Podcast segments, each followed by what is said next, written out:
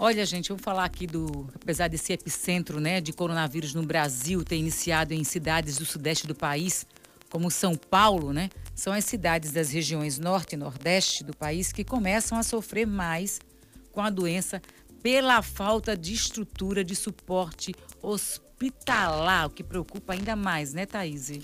Pois é, Viara, aqui em Alagoas, onde o número de casos tem crescido de forma preocupante nos últimos dias, a gente faz uma pergunta: quais são os principais gargalos? Quais são os principais entraves? Será que corremos o risco de Maceió, por exemplo, viver cenas semelhantes à de Manaus? É o que a gente vem se perguntando, né? E esse assunto, claro, é para o Rodrigo Cavalcante, nosso colunista diário. Bom dia, Rodrigo. O que é que você tem a dizer sobre isso, hein? Rodrigo, que momento angustiante, né? Bom dia, Thaís. Bom dia, Yara.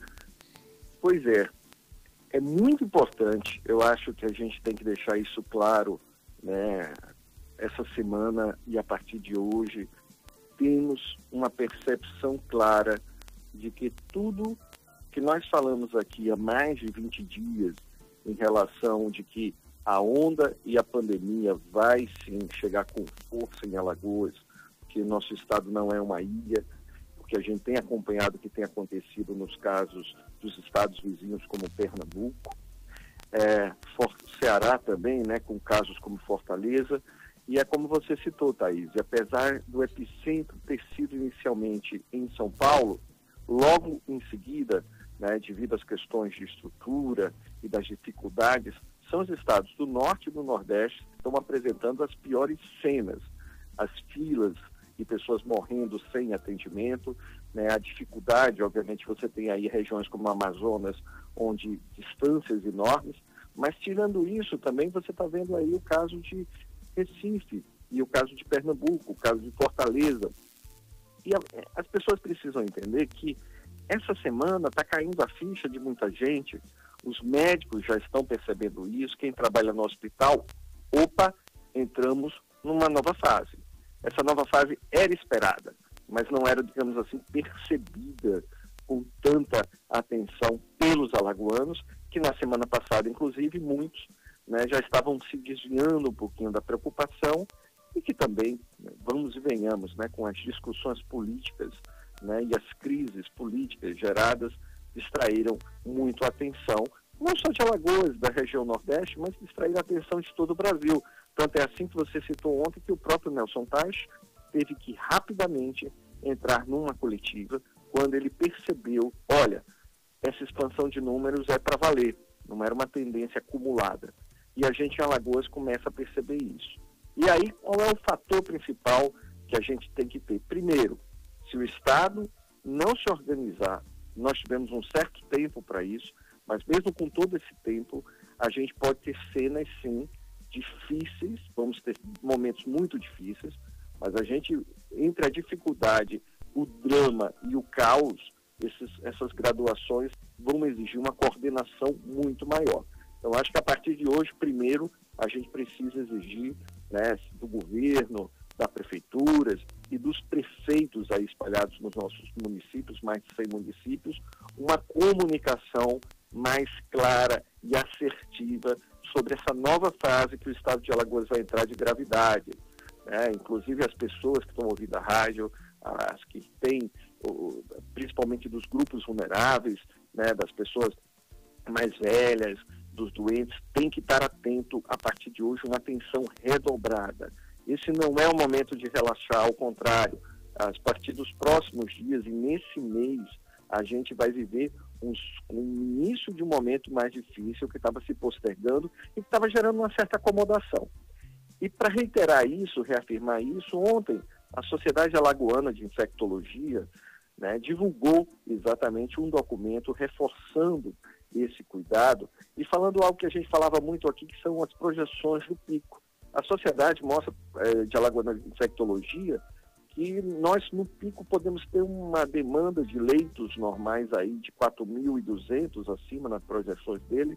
Número de leitos de UTI pode ter uma projeção de 950 leitos da UTI e claramente o Estado não tem essa estrutura. O que significa, na verdade, dizer sim, corremos riscos de, nesses momentos de pico, a depender a gente não ter é, a gente é, não ter estrutura e viver cenas dramáticas e Alagoas viver cenas como Manaus e outras cidades estão vivendo.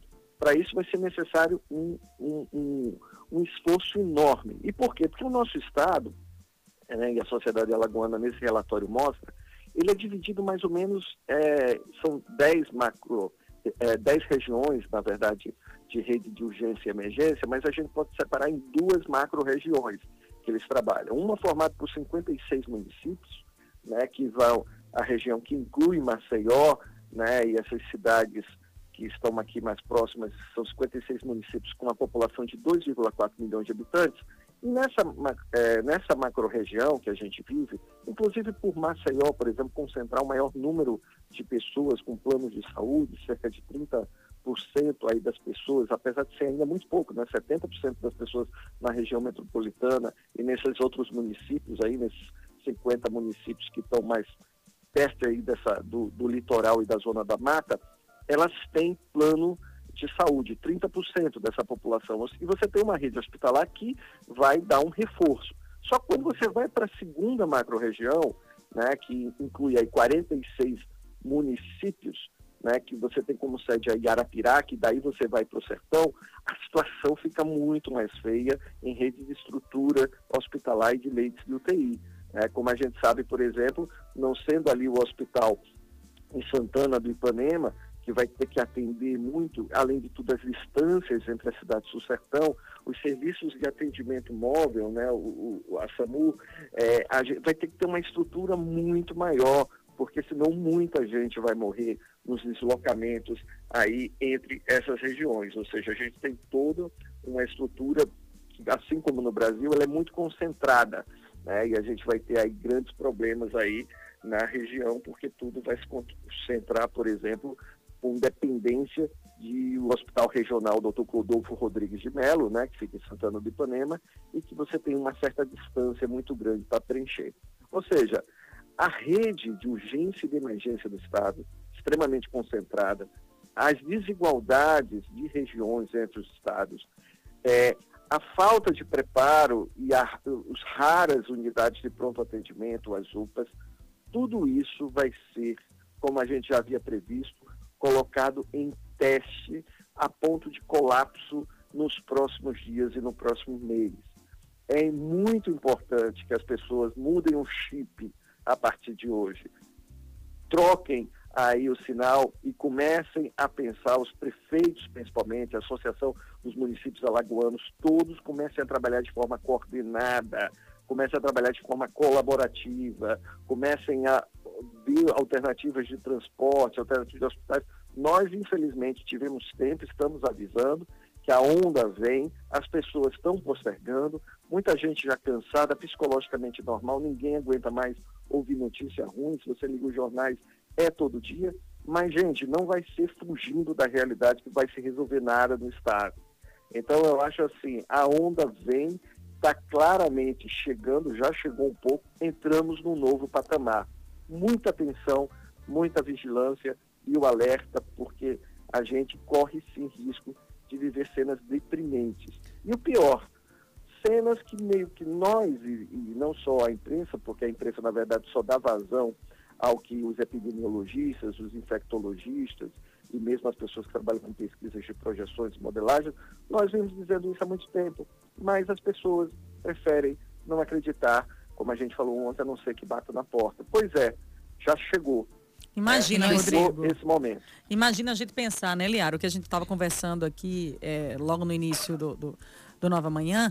Imagine se a gente pensar que os números que nós temos hoje, oficiais divulgados, podem estar muito abaixo, podem não, estão, né? Pela, pela perspectiva que nós estamos vendo a nível nacional, estão muito abaixo do, do, do que, do, do número real, né? Pela falta de testagem, pela subnotificação, que é uma realidade, infelizmente.